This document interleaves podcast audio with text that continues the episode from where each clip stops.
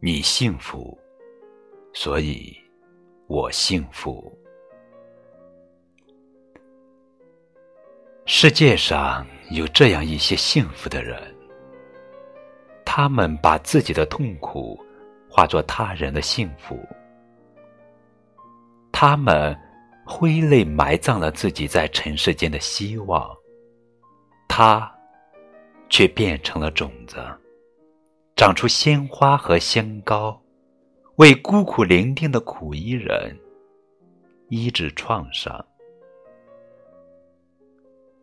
节选：比切，斯托夫人，汤姆叔叔的小屋。